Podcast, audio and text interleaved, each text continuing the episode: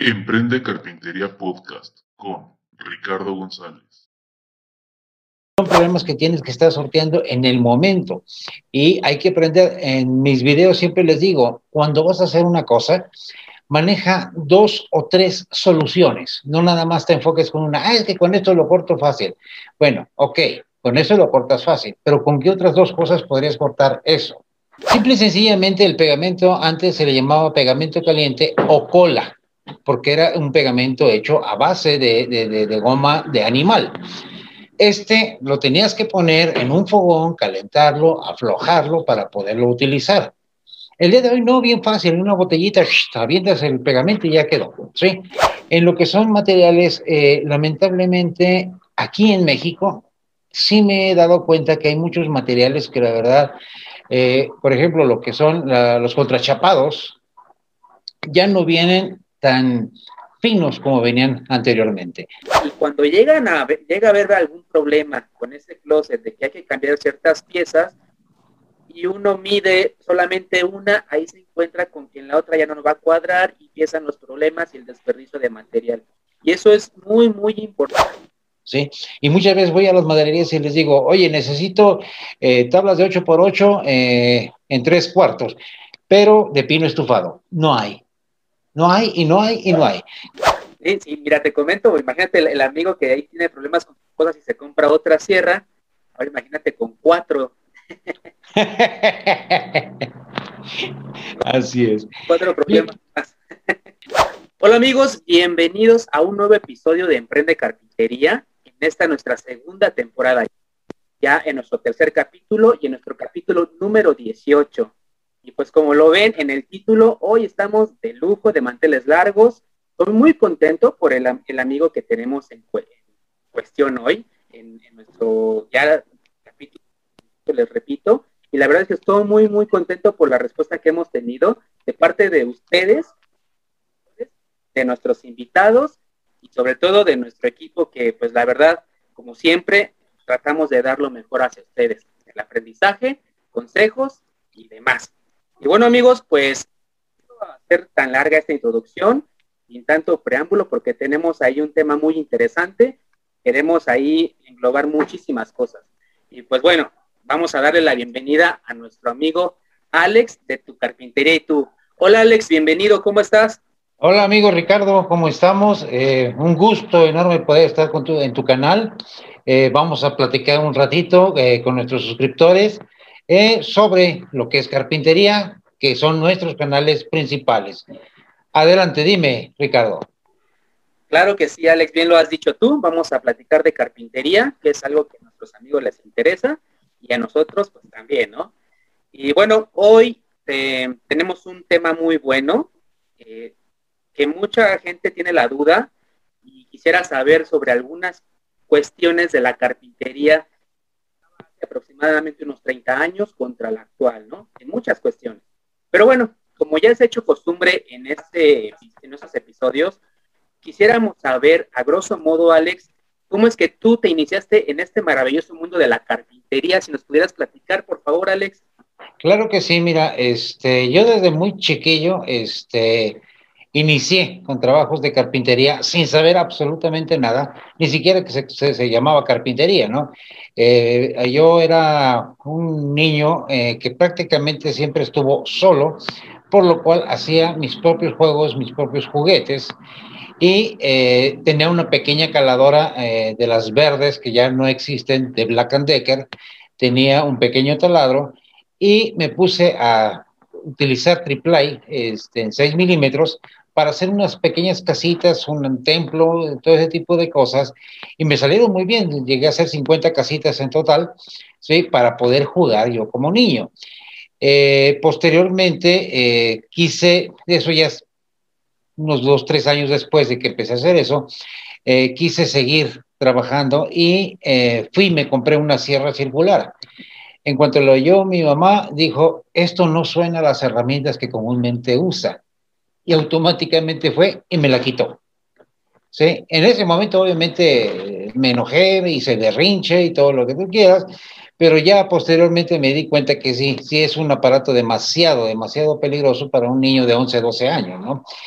Eh, y después ya seguí yo mis estudios y eh, el esposo de mi, de, mi abuelita eh, tenía herramienta de carpintería y me dice, agarra todo eso y llévatelo. Entonces yo siempre he dicho que la carpintería vino a mí, o sea, yo no fui quien la buscó. Me gustaba mucho, pero me gustan todo tipo de herramientas. De hecho, sea herrería, sea aluminio, sea albañilería, sea un mundo de, oficios. Pero la carpintería realmente se apegó a lo que era mi, este, mi persona. Eh, me gustó muchísimo, me fue muy fácil.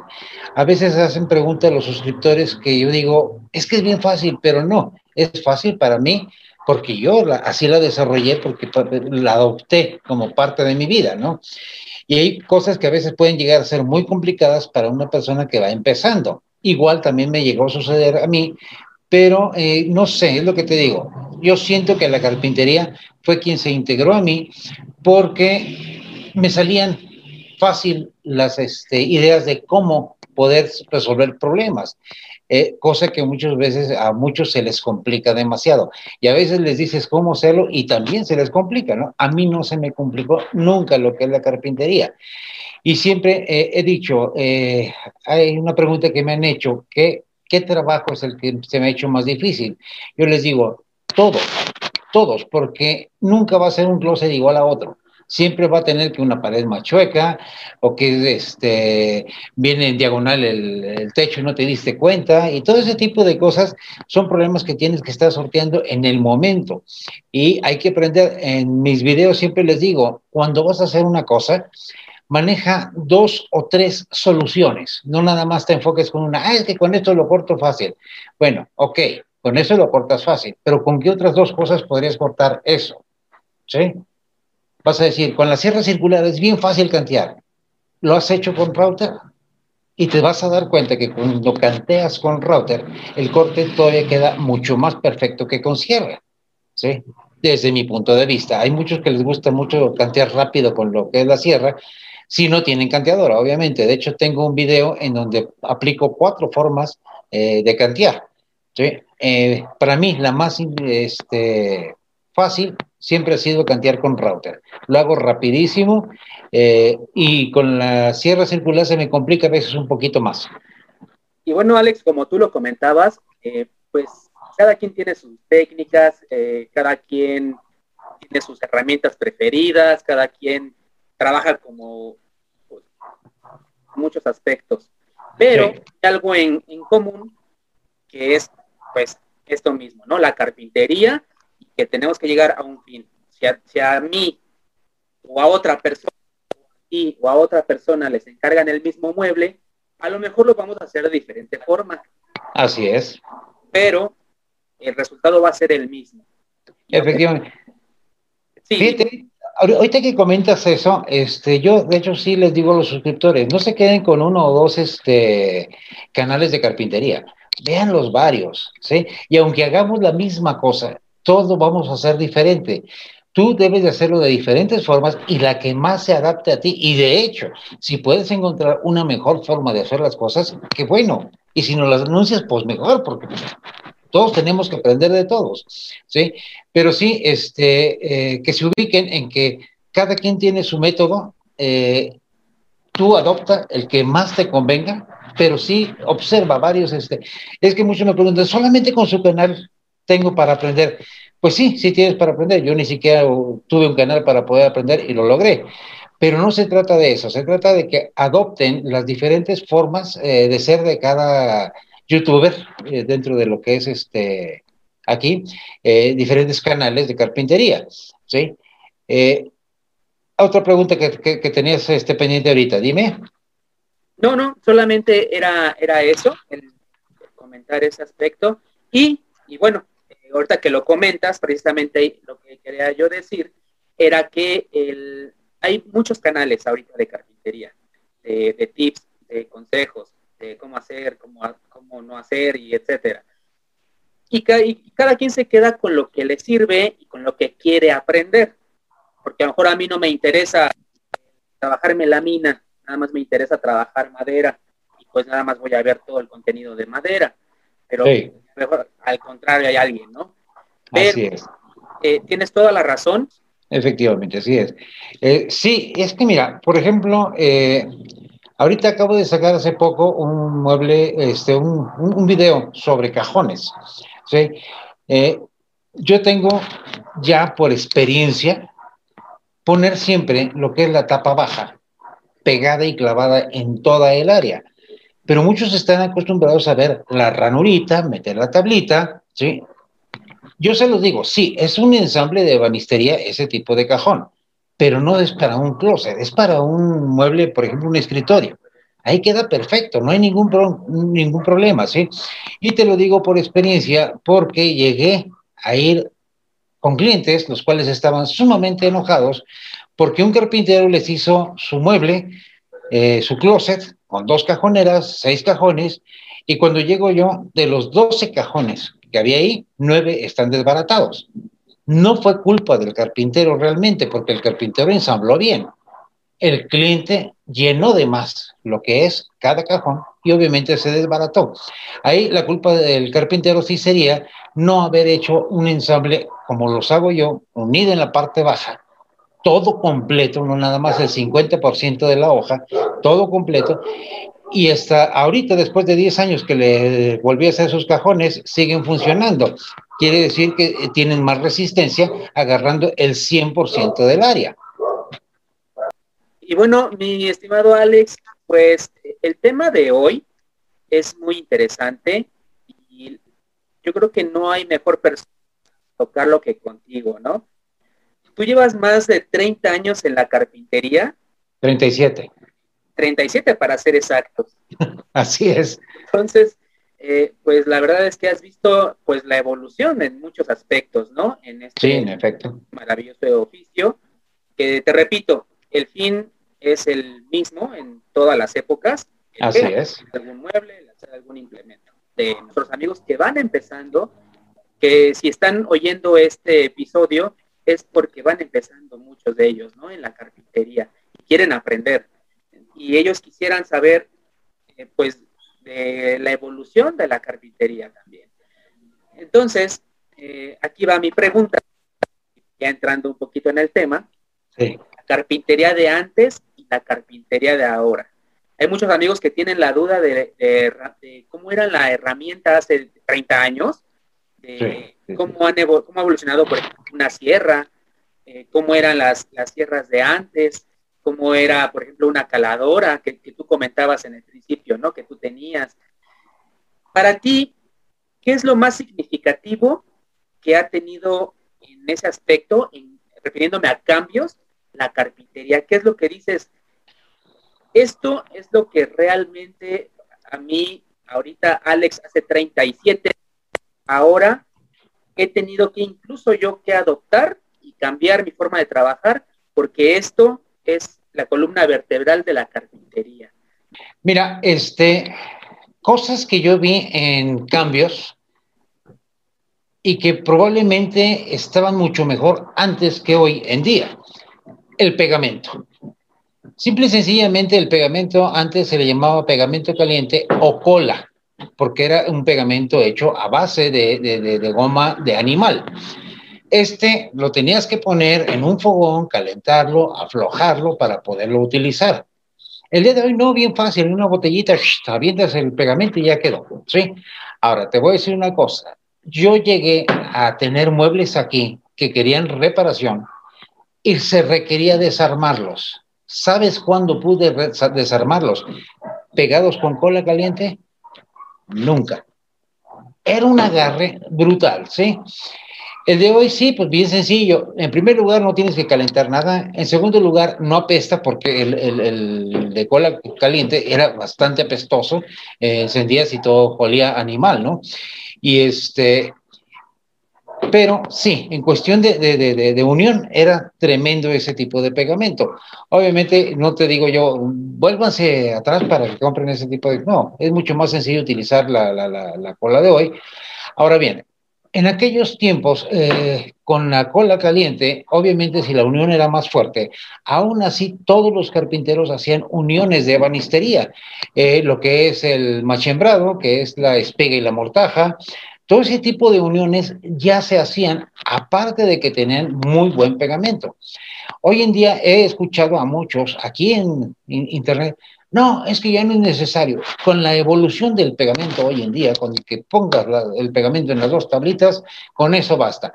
No es cierto. Por experiencia eh, puedo decir que llega a ceder el pegamento y sí he llegado a ver piezas completamente separadas, no rotas por la madera, separadas del pegamento con pegamentos actuales, ¿sí? Entonces, definitivamente ese fue uno de los cambios bien brutales que vi en lo que es este eh, materiales. Ahora bien, en lo que es eh, herramientas, llegué a ver cepillos todavía de esos gruesos de madera que los mismos carpinteros hacían en su taller. Llegué a ver eh, cepillo para molduras. Hoy utilizamos el router, que es mucho más sencillo, con fresas muchísimo más este, avanzadas, eh, porque ahí las molduras no creas que eran muchas, eran pocas las molduras. Una para redondear, por ejemplo, un pechito de paloma y a cepillar toda la orillita hasta que salía todo el, el mueble completo, ¿no? Hoy en día no, pues con el router fácil ah, pones hasta dibujo completo en la, en la moldura y es padrísimo. Eh, herramientas vi muchas. Eh, en el mercado en aquellos tiempos, yo estaba muy joven, sí había en los tiraderos un montón de herramientas que la gente ya se iba deshaciendo de ellas, pero eh, en aquella época, una de dos, o invertía en ese tipo de herramientas tipo colección, o me ponía a comprar la herramienta moderna, ¿sí? La, herramienta moderna porque yo necesitaba crecer como carpintero, ¿no? Eh, de haber sabido cómo iban a estar en los precios hoy en día las herramientas antiguas, como colección hubiera comprado un montón, ¿no? Porque sí hubiera logrado, ¿no? Pero esa es la, situación. Tú tienes que equilibrar qué era más importante, este, la herramienta moderna o la herramienta antigua. Ahora, este, también vi eh, quiénes fueron las primeras herramientas, por ejemplo, el router. Hoy en día lo enciendes y enciende despacito y va gradualmente agarrando su velocidad. Prácticamente todos. En aquellos tiempos, este, la mayoría era el arrancón y te daba el jalón, ¿sí? Hoy ya no. Hoy ya eso, eso terminó. De hecho, todavía tengo mi, mi primer router que compré este, industrial, es de tres caballos, y ese sí, en cuanto lo enciendo, me da el, jaloncito. Es un jalón suave. Eh, tienes que estar preparado para ello. Pero sí vi, por ejemplo, Porter Cable, aparte del anuncio, disculpen, no, pero es la verdad, fue el primero que sacó ese tipo de router con velocidad este, variable, con velocidad lenta al inicio. Y eh, otra cosa que también sacaron ellos fue el láser que hace rato este, platicabas. Eh, yo lo vi por primera vez en su marca eh, ellos este, promocionaban a un taller de un amigo en la Ciudad de México, eh, el cual se dedicaba a lo que es cubierta sólida. Eh, la cubierta sólida prácticamente se trabaja en muchos aspectos como la, la, este, la carpintería y a él le surtían mucho ese tipo de herramientas. Ahí fue la primera ingletadora que conocí yo con láser. Nada más todo el mundo decía en aquellos tiempos, es que debes de ponerte lentes especiales porque te vas a quedar ciego. Si evitas el láser directamente con tus ojos, es probable que sí te dañe, ¿sí? Eh, pero viéndolo hacia abajo, no creo que haya ningún problema, porque hasta ahorita los este, trabajadores de ahí los sigo viendo y, y, siguen con buena vista, así es que no creo que este, pueda llegar a dañar directamente este, el láser viéndolo hacia, hacia lo que es el corte, ¿sí? Eh, esa fue la evolución que yo, yo llegué a ver en lo que son herramientas. En lo que son materiales, eh, lamentablemente, aquí en México, sí me he dado cuenta que hay muchos materiales que la verdad, eh, por ejemplo, lo que son los contrachapados, ya no vienen tan finos como venían anteriormente. Hoy nos mandan muchas resocas y hay que estar escogiendo todavía más, con, más tiempo. Eh, en aquellos tiempos tú puedes llegar a la maderería y decirle, ¿sabes qué? Dame tres hojas de, de, por ejemplo, ¿sí? Agarraba las tres hojas, no necesitabas ni siquiera revisarlas, sabías que iban a venir bien, no se iban a torcer, eh, no había que lijarlas, no había que hacer absolutamente nada, solamente recortar y trabajar. Otra cosa que también me he dado cuenta, una cosa que jamás haría yo, es que muchos carpinteros llegan eh, a las madererías y dicen, eh, necesito cinco hojas de, de, contrachapado de 18 milímetros ya recortada. No, pues ¿por qué no ponen mejor que está recortando una vez que te ensamble la cocina? Sí. O sea, yo una vez por urgencia sí les pedí, ¿sabes qué? Esta hoja sí, recórtamela. Cuando llego aquí y empiezo a tomar medidas, las medidas no me daban. A veces dos o tres míseros milímetros te cambian por completo el trabajo. Entonces dije, de aquí en adelante yo no vuelvo a pedir un corte dentro de lo que es la maderería. Eh, no sé si soy exagerado y muy perfeccionista, pero a mí me gusta que las cosas me queden bien, ¿no? Eh, eh, eso de poner este calzas para que las cosas cuadren como que no debe de ser. O sea, las cosas como son, un recorte desde el principio bien hecho te quita un mundo de problemas. Así es, amigo Ricardo. Tocaste un punto bien importante. eso, esa cuestión de la perfección cuando uno va a instalar, por ejemplo, un closet, y a veces, tú no vas a dejar mentir, a veces la pared está, pues, no está nivelada, el soclo está mal puesto, eh, son muchas cuestiones que uno se encuentra como carpintero a la hora de ir, a la hora de ir a instalar. Entonces, eh, yo he adoptado de que voy, cuando me dicen, ¿sabes qué? Eh, venme a cotizar mi closet de mi recámara.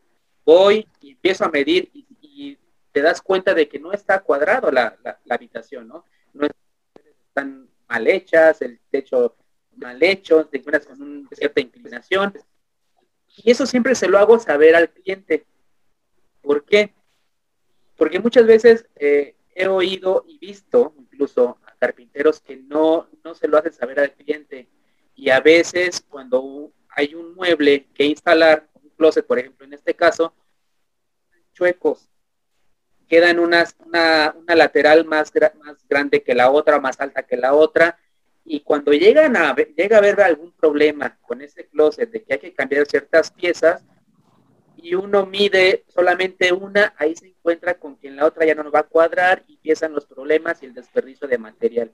Y eso es muy, muy importante y acabas de tocar con la perfección y es muy difícil que, que lo encontremos hoy en día o que mucha gente, más bien carpinteros, eh, se, enfoquen en ese aspecto. Tengo, tengo un amigo, no sé si lo conozcas, tiene un canal de YouTube, eh, se llama El Taller de Ideas de Eric. Él es muy conciso en, la, en, ese, aspecto de la perfección y a veces hasta eh, le han comentado que, no sea tan perfeccionista o que no sea tan, tan este, que, se, que se presione por tener ahí los 45 grados exactos, ni un grado más, ni un grado menos. Entonces él comenta que él, él quiere hacer las cosas bien y, es, y hace muchas plantillas por lo mismo, para tener ese grado de perfección. Y una diferencia entre la carpintería de antes, de hace 30 años, con la carpintería de ahora, pues muchas veces pasa eso, ¿no? Hablando de la, de la perfección. Y, es eh, la siguiente pregunta que te quisiera hacer, pues es, un poquito en, en, esa cuestión. Tú comentas que, por ejemplo, un triple de antes no es igual a un triple de ahora.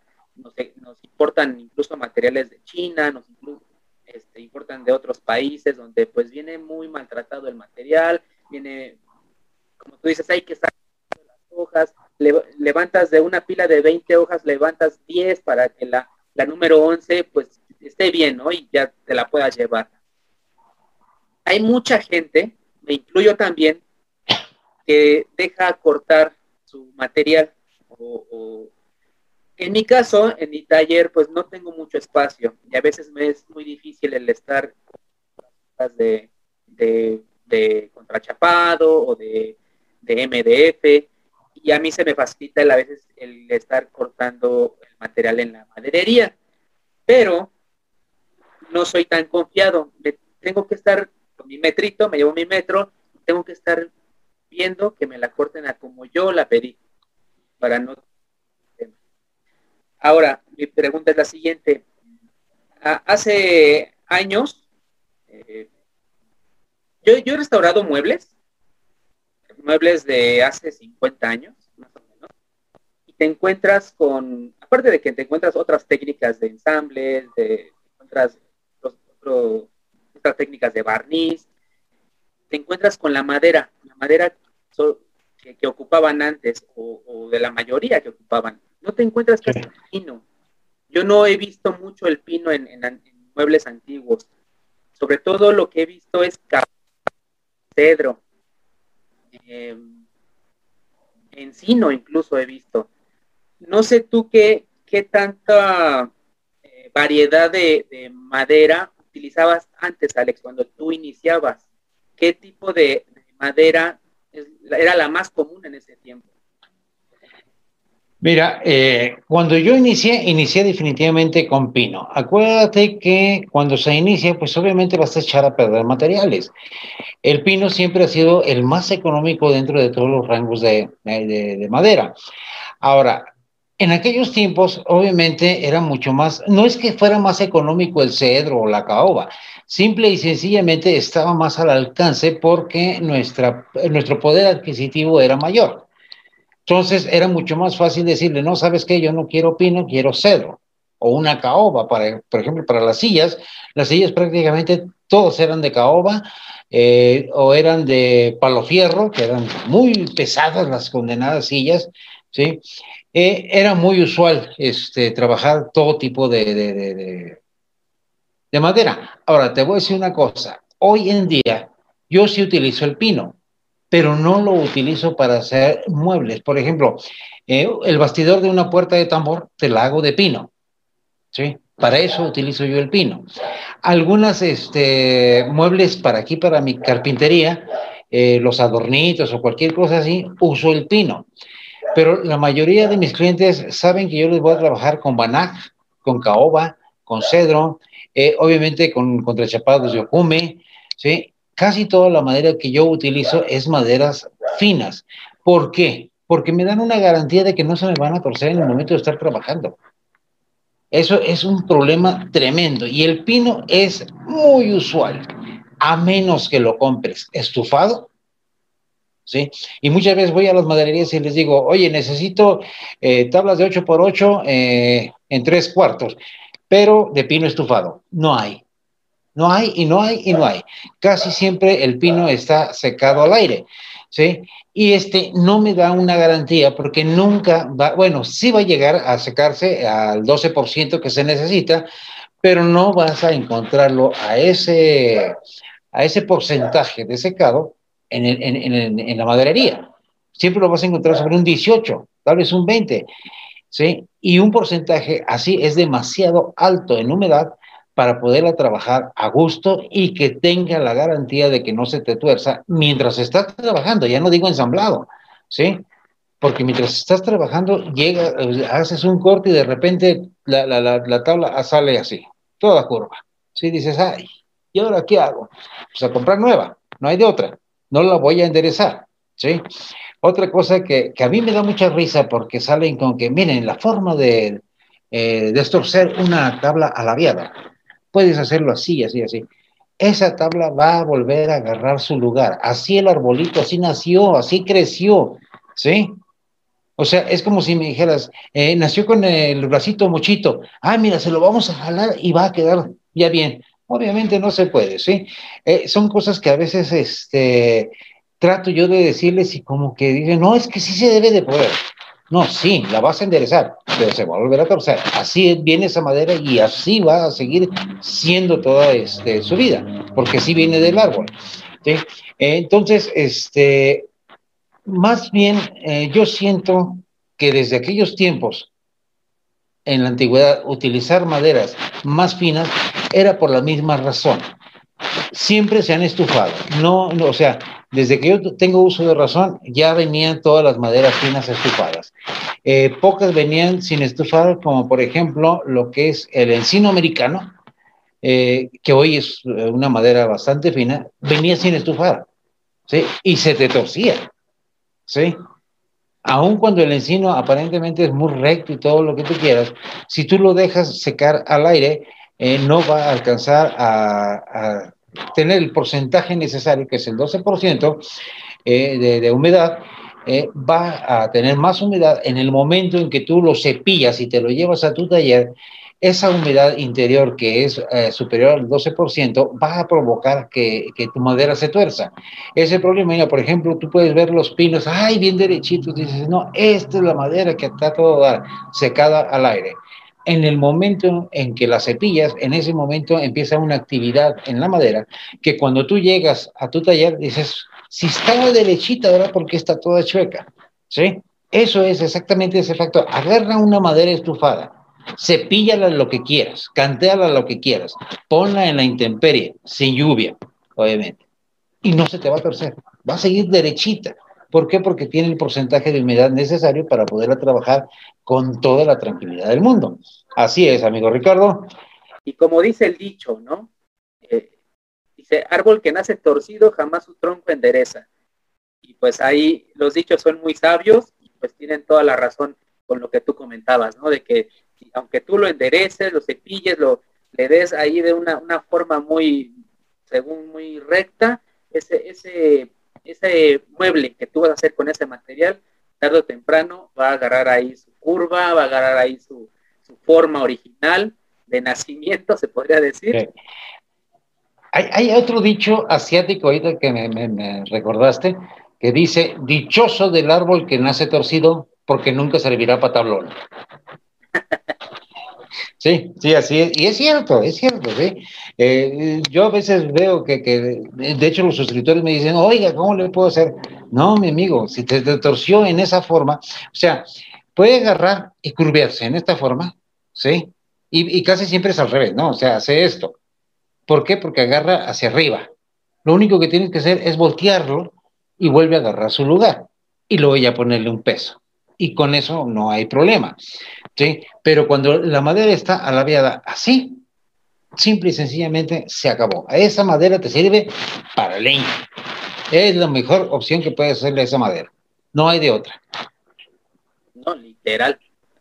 No, es que de hecho un tablón que tiene ese, ese corte, tú córtale una tablita de este tamaño y va a hacer exactamente el mismo dibujo que tiene el tablón. Así de, de fácil. Más vale ahí mejor irte a, la maderería y, comprarla de nuevo, ¿no? Porque... Sí, no, no, no, definitivamente. Y a veces es muy difícil este, eh, saber escoger lo que es la madera. Eh, fue una de las cosas que me costó más trabajo. Este, de hecho, eh, en la maderería que actualmente compro, estaba un, un, señor que cuando yo lo conocí ya estaba viejito y hace poco se jubiló. Este, dije, no sé cómo le hizo para como a los 40 años verse de 70, porque se acaba de jubilar a los 70 y siempre lo vi igualito, viejito. Pero ese señor me enseñó exactamente eh, cómo se calcula el pie, cómo se escoge la madera. De hecho, hice un video de nueve pasos para, para, para escoger madera. Ahora, tiene los nueve pasos, pero la experiencia es muy importante, ¿sí? No siempre con, con o sea, yo te puedo decir, es que tienes que verla así, pero hasta que no denotes cómo es la madera, es cuando te vas a dar cuenta cuál comprar y cuál no. Es, es, es, eso es regla, ¿no? La experiencia es, es, lo que te va a enseñar. Por eso muchas veces les digo, ¿saben qué? Hagan cosas pequeñitas, eh, vean el comportamiento de la madera. La madera tiene un comportamiento. Este, en madera secada al aire, por ejemplo, en el pino, tú lo acomodas, ¿sí? Eh, y siempre tiende a buscar la luz hacia arriba. Y sin embargo, si lo pones en un lugar oscuro, no se mueve. Entonces, no es el simple hecho de irse hacia arriba, sino buscar luz. Siempre lo hacen. Y de hecho, esa reacción la he visto yo aquí. No tiene teoría ni fundamento, ¿sí? Pero yo he observado ese tipo. Es por eso que yo les digo, observen el comportamiento de la madera. ¿Sí? Así como el, eh, hay que observar el comportamiento de sus herramientas, saberlas escuchar, saberlas sentir en el momento en que están vibrando, ¿sí? Porque muchas veces eh, se, te uh, se te olvidó apretar lo suficiente la navaja del router y el router empieza a vibrar. Y dices, no, no, está bien. Y les da, pues no, se te sale una navaja y eso es peligroso, ¿no? Si está vibrando es por algo, apágalo y revisa. ¿Sí? Si no es la navaja la que está floja, entonces probablemente el valero está dañado y vas a quemar esa máquina. Revísala antes de hacer este, una daga.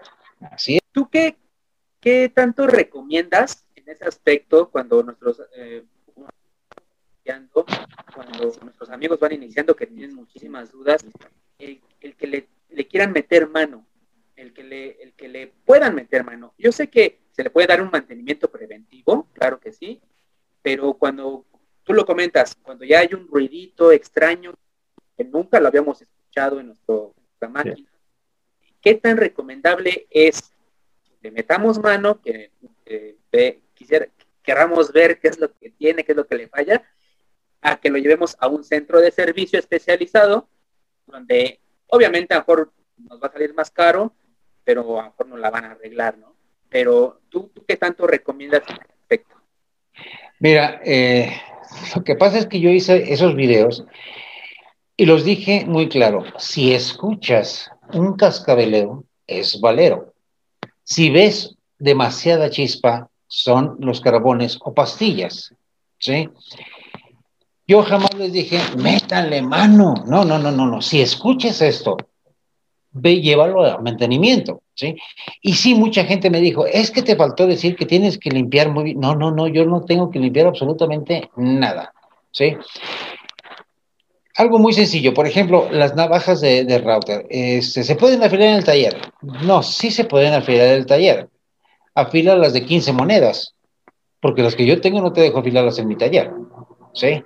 La más económica es de 500 monedas, donde crees que te voy a dejar afilarlas en el taller, donde te pases o, o me lo descalibres, olvídate, ¿no? Entonces, sí hay cosas que tú puedes hacer en tu taller. Mira, por ejemplo, yo les enseñé en la lijadora, desármale la parte de arriba y sopleteala. No desarmes más allá. Nada más la parte de arriba. Los tres tornillitos que lleva arriba, quítale la tapa, sacúdele, quítele todo el polvo. ¿sí? Y con eso le estás ayudando a la máquina. Vuelve a armar y se acabó. Ahora, hacer un cambio de valeros, te voy a decir una cosa, también lo he hecho yo. ¿sí? Eh, en algunas herramientas no ha habido ningún problema. De hecho, el router grande de tres caballos, ese yo mismo le cambié los este, valeros por una razón, me di cuenta que donde los reparaban, llevaban una carcasa de uno que se les había roto a ellos. Y dije, no, esta ya no va a haber carcasa. Si se las llevo y me lo rompen, se acabó el, el, router. Y siendo mi primer router, obviamente, ya ahorita lo tengo jubilado, sigue funcionando. Si lo ocupo, lo, lo, lo utilizo. Pero este, tarde que temprano, este, el rotor va a terminar este, acabándose. Entonces, eh, trato de evitar este, que ese, ese rotor se acabe, eh, por eso lo tengo guardado.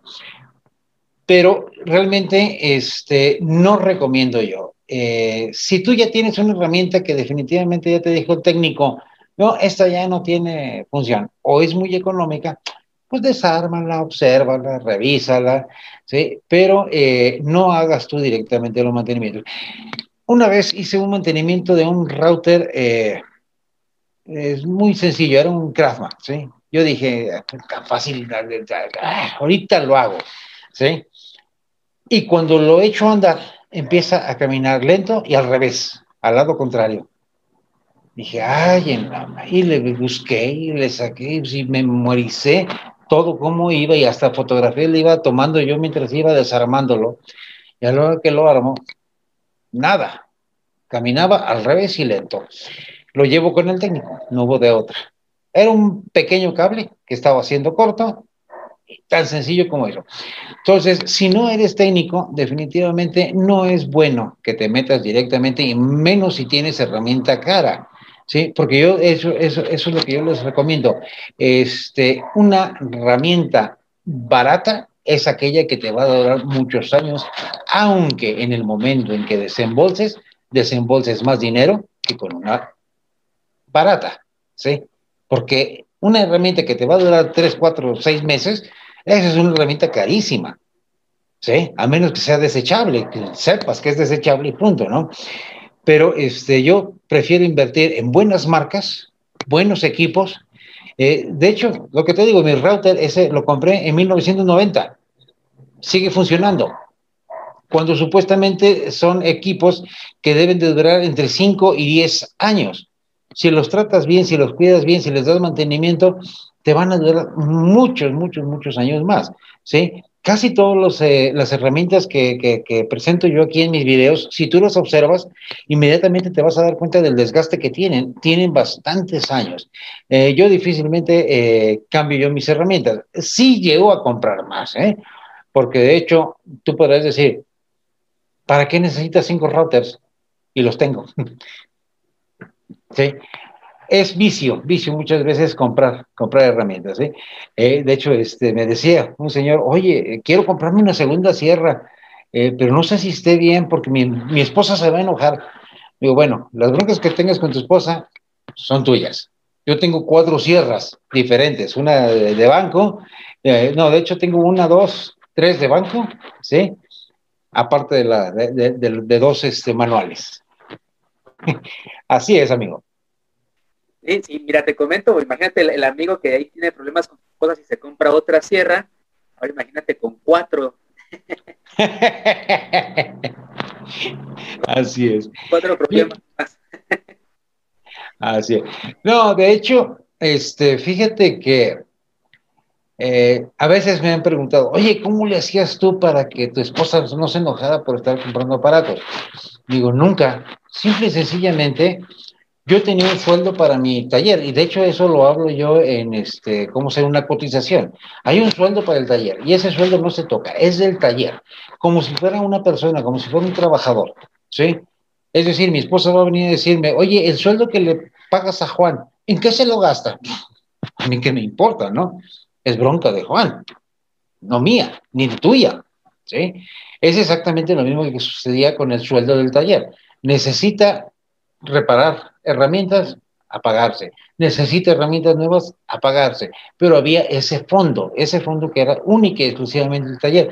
Por eso yo nunca tuve problemas con la esposa. Ahora, como hobby, para aquellas personas que trabajan por pasatiempo, dices, ay, Dios, gastan muchas veces que te voy a decir una cosa, es mejor este, gastar en herramientas, lo que yo les digo, es mejor que gastes en herramientas que en vino o con, los amigotes. Eso, aclarárselo a tu esposo y vas a ver que no se va a enojar tanto. Ahora, hazle un mueble bonito, algo que a ella le interese, ¿sí? Entonces, e, es cuando se va a dar cuenta lo importante que puede llegar a ser tu pequeño taller. Eh, y poco a poco te vas a ir dando cuenta que en tu cumpleaños de casualidad te regalaron una sierra ingletadora que a todo dar, ¿no? Y la misma esposa. Así es que es cuestión de animarlas y que observen que un tallercito no nada más es un pasatiempo, que es algo que te puede dar productividad para tu propia casa, ¿sí? Porque no hay nada más hermoso, más divino y más exquisito que poderte sentar en una silla que tú hiciste o que guardar tu ropa en tu propio closet que tú hiciste. Es una cosa eh, única, una cosa verdaderamente eh, exquisita que se puede saborear. Es correcto, y no se necesita que pasen tantos años para que se pueda lograr eso, ¿no? El, poder el tener la satisfacción, incluso aunque uno sea para uso personal, pero el hecho de, ver, por ejemplo, a un cliente que, lo, que eres, es tu cliente ya de tiempo, es el mueble que le y lo tienen ahí bien cuidado y, que les sirve y, que están contentos con ese mueble, uno, uno, uno se llena muchísimo. Y bueno, mi estimado Alex, eh, otra duda que surge mucho en, esto, en este tema es en los acabados. En los acabados, eh, de todo, mucha gente tiene esa duda. Incluso hoy en día, muchos quisieran que hicieran un, tutorial de a cuántos, a cuántas libras se tiene que calibrar el compresor, que, los poliuretanos, que la nitrocelulosa, muchísimas cuestiones en ese aspecto. Y bueno, la pregunta es la siguiente. Cuando tú empezabas en la carpintería, eh, ¿ya se utilizaba, por ejemplo, el compresor? ¿Ya, ya había esas técnicas o esos, esos materiales que se ocupan hoy en día? Que daban el acabado a los muebles de, antes, ¿no? De ese tiempo, cuando tú empezabas. Eh, definitivamente, cuando yo inicié, utilizaba mucho lo que era nitrocelulosa y siempre la apliqué con muñeca. Eh, poco tiempo después de que yo empecé, eh, este, sí había compresoras, no había ningún problema de eso. este, hice mi propia compresora, porque esas, esas sí eran sumamente caras, ¿eh? Carísimas. O sea, eh, tú ves un router caro, eh, olvídate, la compresora mucho más cara que, un router. Entonces, eh, un amigo me, regaló la cabeza de, de, compresión de aire de un camión. Ya ves que los camiones traen frenos de aire, eh, llevan una compresorcita, ¿sí? Esa cabeza me la regaló, eh, le compré su motor de un caballo de fuerza y compré en el tiradero un, un tanque más o menos mediano. Fue cuando ya este, armé yo mismo mi, mi, mi compresor y ya empecé a utilizar lo que son este otro tipo de barnices, pero realmente mi base era la nitrocelulosa. Eh, por eso, este, ahora hace poquito hice yo este, el, el, el video de nitrocelulosa, eh, tanto con sellador como laca, y este, y muchas personas me decían, no, es que sí se puede poner poliuretano sobre la nitrocelulosa. Pues ponlo. Tú sabrás, ¿no? En el momento probablemente no tenga reacción, definitivamente, eh, llega y pega, pero hay que entender una cosa, no se adhiere. De casualidad, una mesita la pusieron en la sombra, no hubo bronca. Tuvieron que pintar esa pared, la agarran, la ponen junto a la ventana, pega el sol y se, se separa automáticamente el barniz poliuretano del sellador nitrocelulosa. ¿Qué fue? ¿Qué sucedió? ¿Qué pasó? ¿Sí? le van a reclamar al carpintero y el carpintero va a decir, ah, es que le pegó el sol. Y no es cierto, ¿sí?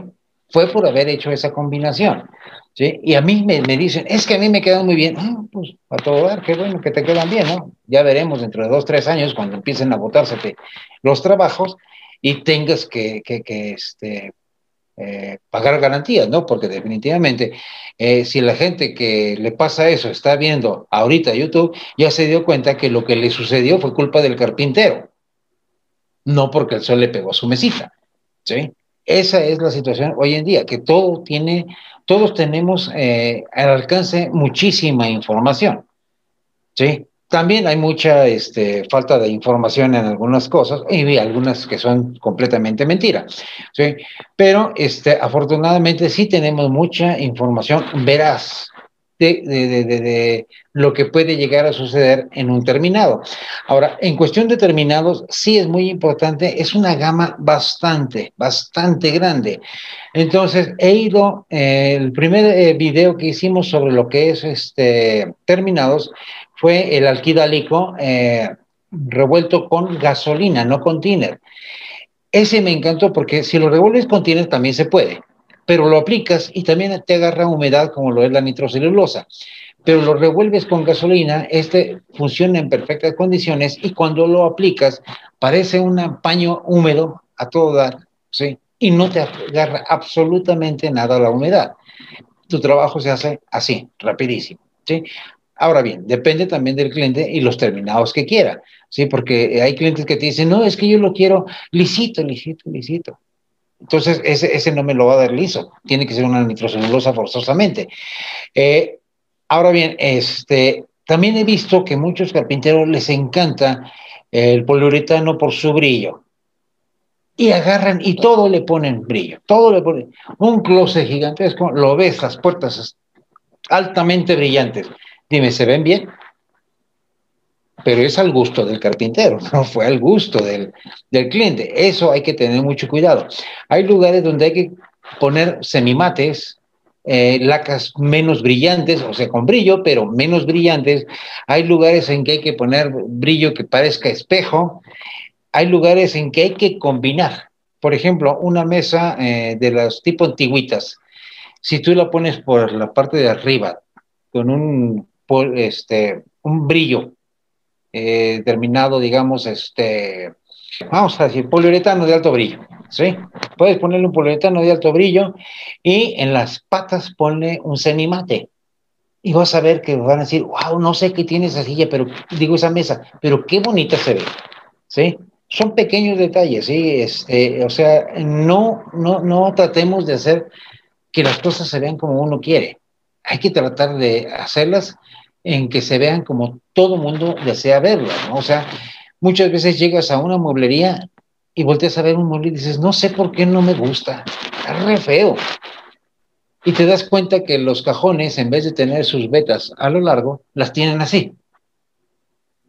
Gente que no sabe carpintería, automáticamente va a decir, no sé, no me gusta, se me hace feo, y no lo compran. Y ahí se queda ese mueble durante meses y terminan por liquidarlo.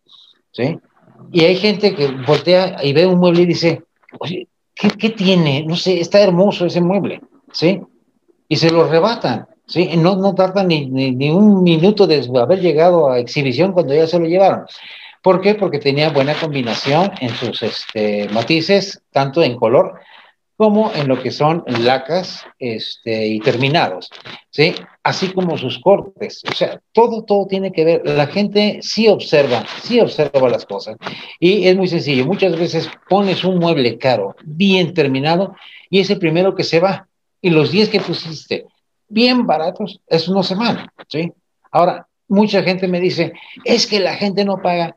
No sé, yo tengo 37 años y hasta ahorita todos me han pagado, ¿sí? Y yo soy de los que le dicen, yo no te utilizo el MDF, no te utilizo el aglomerado, te utilizo madera. A mí el MDF me encanta para plantillas, ¿sí? Yo lo utilizo muchísimo para plantillas, es muy maleable, es, puede ser muy resistente, pero no es de mi gusto trabajar el material para hacer muebles completos.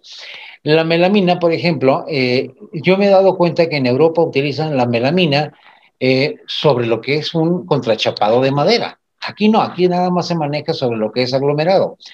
Sí he llegado a trabajar eh, la melamina, hice un mueble que el cliente llegó con el plano, me dijo exactamente cómo lo quería, pero el color negro eh, que ocupó, obviamente no se lo iba a poder dar con pintura.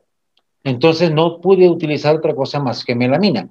Y la verdad es que al final ese mueble, vieras qué bello se veía. Eh, de hecho, voy a tratar de, de, sacar por ahí, debo de tener algunas fotos y subirlas a, Facebook y a, Instagram, eh, porque eh, sí quedó, quedó muy bella la combinación en Okume, imagínate, dos muebles en Okume, así laterales, eh, al natural, y en el centro esa parte de ahí para, este, para unirlos en color negro melamina. ¿sí? Entonces, definitivamente, sí hay materiales que pueden ser combinables. ¿Sí? Hace rato me, decías de una persona que es perfeccionista, que es amigo tuyo. Sí, bien. Eric. Ah, bien. Te voy a decir una cosa. Yo también conozco a gente que es muy perfeccionista. Es a ellos a los que yo digo son ebanistas. Y yo, yo he conocido en el transcurso de mi vida a varios ebanistas. En primer lugar, tienen un genio medio disparejo. No te dejan que otra persona les escoja la madera ponen su precio y de ahí no se bajan. Pero sí, es muy importante para ellos que los terminados, que los cortes, que las uniones prácticamente rayen en la perfección. Aunque alguna vez un amigo me dijo, déjale la perfección a Dios. Tú solamente haz la excelencia, que es excederte un poco más allá de lo que puedes hacer. ¿sí? La perfección es de Dios. El día que tú puedas hacer latir un corazón, entonces puedes decir, llegué a la perfección. ¿Sí? Así es, amigo Ricardo. Y bueno, eh, mi estimado Alex, eh, precisamente hablando de, nuestro amigo Eric, fue nuestro invitado anterior en el podcast que hablamos de plantillas. Y tenemos en este, en este podcast una dinámica donde el invitado anterior le hace una pregunta al invitado en curso. En, este, en esta ocasión pues eres tú. Eh, quisiéramos compartirte ahí una audio que nos envió. Ok. Para, para que nos la puedas eh, pues, responder, ¿no? Ok. Hola Alex, espero estés excelente, te mando un abrazo. Para mí es un gusto poderte saludar ya que soy uno de los seguidores de tu canal de YouTube. Pero bueno, la pregunta es la siguiente. ¿Cómo distribuyes tú tu tiempo? Si bien es cierto que se ve que es una persona con mucho conocimiento y, e inclusive llegaste a comentar en alguna ocasión que tienes, me parece que 30 años de carpintero. La pregunta es la siguiente, ¿cómo distribuyes tú tu tiempo? tú sabes que aquí en México pues siempre hay como unos horarios de trabajo, ¿no? Vamos a decir de 8 de la mañana a 4 o 6 de la tarde. ¿Tú respetas este horario? ¿Trabajas en, e, en un horario específico? O a lo mejor eres de las personas que inician un proyecto y no sé si ya te dieron las 6 de la tarde y crees que lo puedes acabar en dos o tres horas, terminas tu proyecto o le das pausa y regresas al siguiente día, eh, cómo distribuyes este tiempo de trabajo para, pues no sé, convivir con tu familia o amigos, etcétera. Bueno, más que nada, precisamente la pregunta es esa. ¿Cómo distribuyes el tiempo? Muchísimas gracias y espero estés excelente. Bueno, pues este fue nuestro amigo Eric, del taller de ideas de Eric. Pues esa es su, su pregunta. Bien, te voy a decir una cosa. Eh, cuando estaba joven, ya tenía este, uh, mi primera hija. Yo trabajaba de 12 a 16 horas diarias, de lunes a domingo. El único día que descansaba era Navidad. ¿Sí? En intervalos eh, practicábamos con mis hijos y lo que tú quieras, porque siempre tuve en la carpintería pegada a lo que es mi hogar. Pero así es como yo trabajaba, de 12 a 16 horas diarias, sin descanso. Comía parado. Eh, no fue bueno, fue un error. Eh, terminé hospitalizado a, razón de ello. Eh, fue mucho el desgaste, fue mucha la falta de convivencia también con mi familia. Para mí no existían los domingos. Para mí un día, a mí lo mismo me da miércoles que domingo. Todos los días trabajaba. Yo decía, a mí me da igual, miércoles o domingo, por cualquiera de esos dos puedo, puedo descansar. Pero no es cierto, nunca descansaba. ¿sí? Eh, de hecho, eh, mi ayudante me decía que no, realmente nunca te agotas. Porque yo a veces le decía cuando estábamos en instalaciones, siete minutos de descanso. Y él agarraba y se sentaba. Y yo seguía. Me dice, oye, oye, oye, espérame, espérame, espérame, me dijiste siete minutos de descanso. Sí, para ti, no para mí. Sí, así era yo. No les aconsejo hacerlo así. Muchas veces hay proyectos que son muy pesados, definitivamente tienes que sacarlos adelante, tienes un contrato y pues tienes que absorber todo el tiempo y adiós fiestas, adiós amigos, adiós todo y sácalo adelante como de lugar. Pero siempre trata de proyectar tu tiempo, el tiempo, calidad con tu familia. Convivir con tu familia no es llegar y sentarte a ver la televisión con tus hijos. No, eso no es calidad. Calidad es estar con ellos, jugar con ellos, arrastrarte en el suelo con ellos a jugar. Eso es calidad. Eh, tus hijos pueden verte toda la vida trabajar y no por eso van a aprender a trabajar.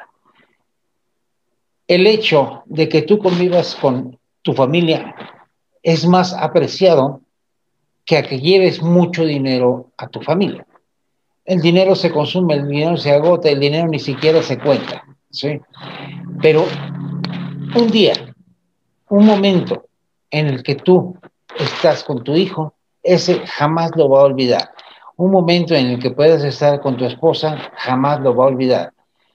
Un momento en que tú puedas estar con tu mamá, hazlo. Tu mamá tarde que temprano se va a ir.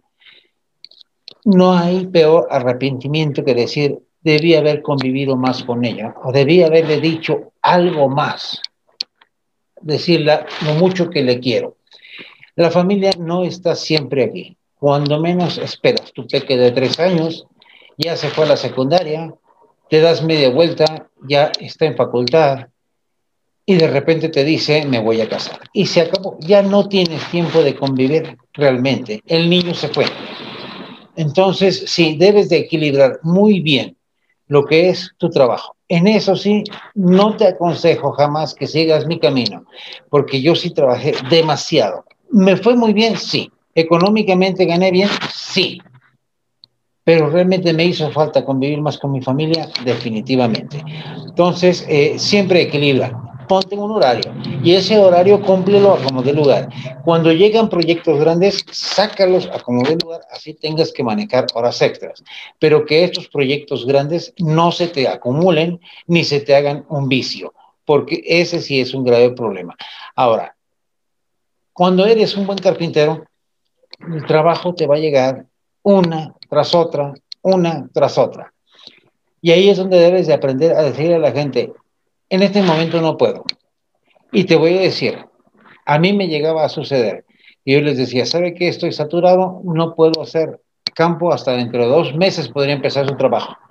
Perfecto, ahí te, tienes el adelanto, guarda el material y dentro de dos meses me lo empiezas a hacer. Así llegué a tener clientes, ¿sí? Porque no querían trabajar con otro carpintero, querían que yo se los hiciera. Pero esto sí provocó un acumulamiento total hasta que se me inflamó el intestino y fui a dar al hospital este, con un dolor bastante agudo. ¿sí? Hay que evitar ese tipo de, conflictos, hay que evitar este, perder a la familia porque se va muy rápido. ¿sí? Eh, controla siempre tus tiempos. Está bien trabajar. Si quieres trabajar entre semana 10 horas o 12 horas en tu taller, está bien. Pero dedícale un fin de semana a tu familia, tanto si tienes esposa e hijos, como si todavía tienes padres y hermanos. ¿sí? Hay, que saber compensar una cosa con la otra. A mí me preguntan, oye, siempre tienes tiempo para contestarles a todos los suscriptores, a todos les contestas. Siempre hay tiempo para todo. Siempre hay tiempo para todo. Tengo tiempo para contestarles a los suscriptores. En Facebook, eh, de hecho, yo llego a contestar hasta 50 problemas semanales de los suscriptores para poderlos apoyar. ¿sí? Eh, y aún así filmo, yo mismo edito, yo filmo, yo acomodo herramientas, yo lo hago todo. Siempre hay tiempo, solamente hay que saberlo dedicar. Por ejemplo, el día de hoy, a las 8 de la noche, tengo un compromiso con mi esposa y no lo voy a cambiar. ¿Sí? Definitivamente, pase lo que pase, va a ser con mi esposa. ¿Sí? ¿Por qué? Porque es mi pareja, es la persona que va a estar conmigo hasta el último día. No puedo estarla abandonando en este momento que todavía tengo salud, porque tarde que temprano se acaba esa salud, ¿sí? Y ya no hay forma de remediar tiempos. Así es, amigo Eric, espero haber podido contestar tu pregunta. Eh, definitivamente, date tiempos para todo, ¿sí? De entre semanas, si tú quieres trabajar hasta las 12 horas, trabajalas el fin de semana procura estar con tus seres queridos. Excelente. Pues ahí está mi estimado Eric y tienes toda la razón. A todos nuestros amigos que nos están escuchando o viendo, eh, dense su tiempo, dense calidad de vida, como comenta Alex, porque es, el tiempo es irreemplazable y la familia pues menos. Bueno, amigo, pues eh, la verdad es que eh, ha sido una charla muy enriquecedora ha sido una charla muy, muy buena, de esas charlas que no, no, quisiera que terminaran, no quisiera que, se acabaran jamás ese tipo de charlas, porque uno aprende bastante y uno no deja de aprender. Incluso tú que tienes 37 años en la carpintería, yo creo que cada día es algo nuevo, no dejas de aprender, como lo comentábamos, siempre hay nuevas tecnologías, nuevos materiales, etcétera, X y uno no, deja de aprender y esto yo creo que es algo que, podemos hacer, a mejor mucho o poco que puedan servir estas charlas. Eh, yo creo que a nuestros amigos les, se les va a quedar algo, algo que alguna vez platicamos tú y yo, que va a quedar, eh, esperemos, para la posteridad y que digan, mira, esos, esos, este, que alguna vez comentaron esto, yo me acuerdo que dijeron tal cosa y lo implementan en sus talleres. Y pues bueno, esto, esto ha sido todo en, esta, este tema. Eh, solamente por último, mi estimado Alex, eh, les he hecho algunas preguntas a nuestros eh, invitados. Anteriormente, en el episodio que tuvimos con el Carpín Meme, con Manuel Carmona, él nos comentaba que quisiera trabajar algún día contigo. ¿Tú tienes algún referente, Alex, o tú quisieras trabajar con algún creador de contenido? Claro que sí, amigo. Este, mira, eh, de lo que hablábamos, eh, gente perfeccionista, Gonzalo Rey. Gonzalo Rey, eh, desde que lo conocí, dije, este es un pequeño ebanista en crecimiento. El ebanista se hace desde, desde aprendiz. luego, se nota en su calidad de trabajos, los he visto muchos, Eh, me encantaría llegar a establecer un contacto con él. Eh, la otra vez estuvimos escribiéndonos y sí, me dijo que este, le, gustaría hacer un, en vivo juntos. Eh, lo que pasa es que él estaba en un en vivo en ese momento, ¿no? solamente lo saludé. sí, sí, Gonzalo Re, para mí todos mis respetos, es un chavo todavía muy joven, creo que es de Uruguay, ¿sí?